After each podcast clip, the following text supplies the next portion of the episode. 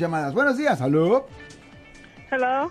Hello. Bueno, Sí, buenas tardes. buenas, tardes.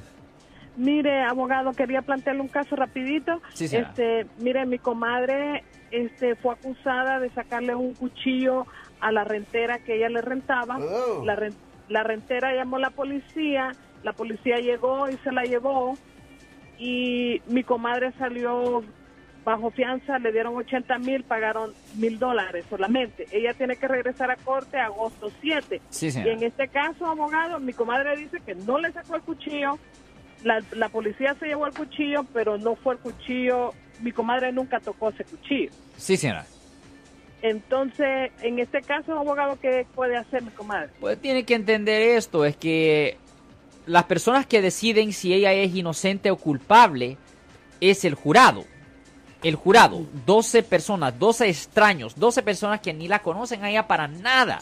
Son las personas que tienen que mirar la evidencia y si ellos ven que no hay suficiente, si ellos no están convencidos de que ella es culpable de la ofensa, le votan los cargos. En un caso criminal es importante abrir una audiencia. El abogado hace todo esto, obviamente. El abogado abre una audiencia, entrega declaraciones de no culpable, se ordena copias del reporte de la policía y cualquier otra evidencia física que ellos tengan.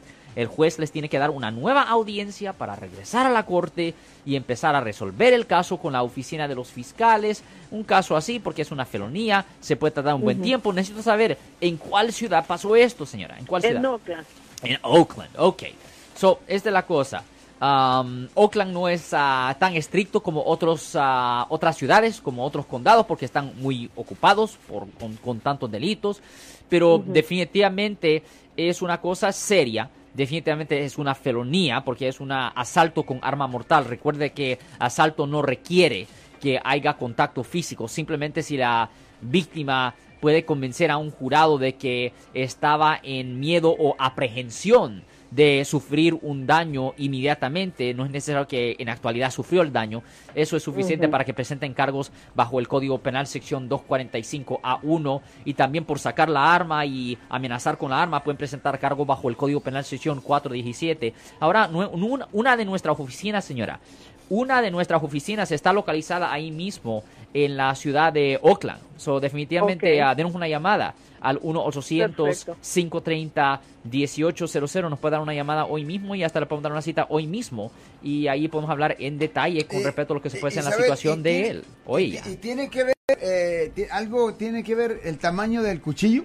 Well, eh, generalmente es no, porque si específicamente, Marcos, si ella supuestamente cuchillo de una manera pues ah, amenazante, en efecto implicando que la iba a cortar o peor, ah, no, no hace mucha diferencia. Y señora, ¿de qué tamaño era el cuchillo?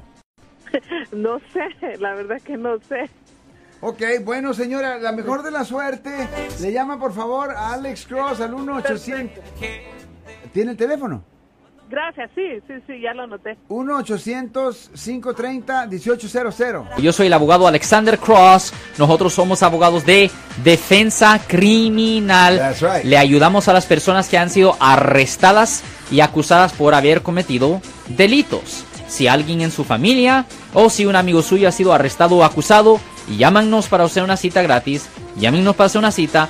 Ese número es el 1 800 530 1800. Estamos aquí en toda la área de la Bahía.